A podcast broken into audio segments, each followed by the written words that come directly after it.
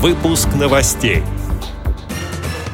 Изменить работу с инвалидами. Правозащитники призвали реформировать Бюро медико-социальной экспертизы. В Ингушской региональной организации Всероссийского общества слепых состоялась отчетно-выборная конференция. В России впервые подготовили собаку-проводника для слепоглухого человека. В Московском театре кукол «Премьера» спектакль «Ежик в тумане» теперь могут одновременно смотреть люди с инвалидностью по зрению и без. Далее об этом подробнее в студии Дарья Ефремова. Здравствуйте.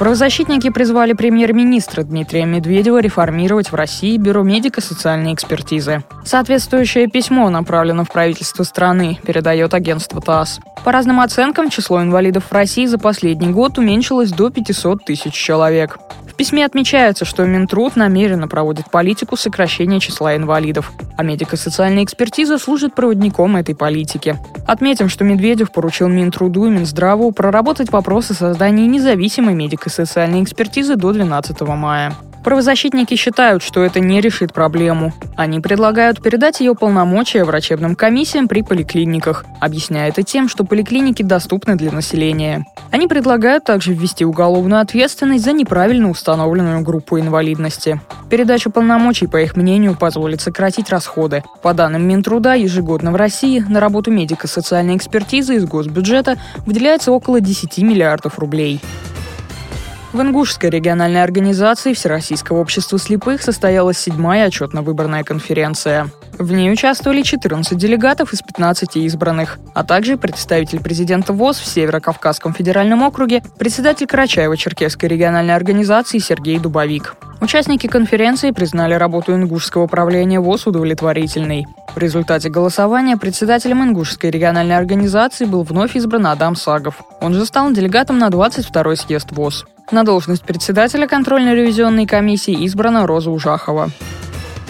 В российской школе подготовки собак-проводников выпустят первого четвероногого поводыря для слепоглухого человека. Пса передадут слепоглухому Артему Абрамову из Чебоксар, который учится в Чувашском университете. Тренером собаки стал известный слепоглухой скульптор, актер театрального проекта «Прикасаемый» Александр Сильянов.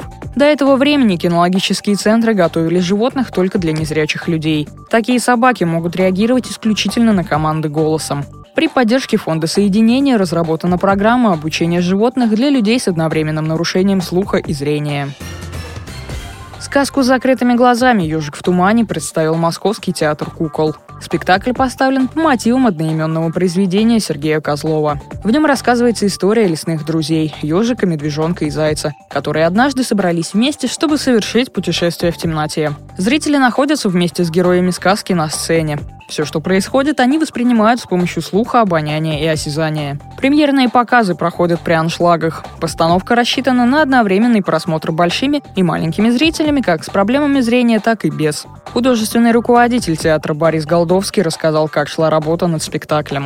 Спектакль «Ежик в тумане» был сделан с учетом ну, тех, может быть, ошибок, которые были совершены в майской ночи, «Майская ночь» был самым первым спектаклем в России. Впрочем, и в мире таких спектаклей очень немного. Что касается «Ежика в тумане», спектакль действительно особенный, в котором задействованы все органы чувств человека. У врачей главная заповедь «не навреди», но у людей, которые занимаются искусством, это тоже самая главная заповедь. Важно было не только не навредить, но и приобщить тех людей, которые по тем или иным причинам не имели раньше возможности узнать, что такое театр, открыть для них этот удивительный, прекрасный мир. Самое главное для нас было получить нового зрителя. Мы, по-моему, этого нового зрителя получили. С этими и другими новостями вы можете познакомиться на сайте Радио ВОЗ. Будем рады рассказать о событиях в вашем регионе. Пишите нам по адресу новости собака ру. Всего доброго и до встречи.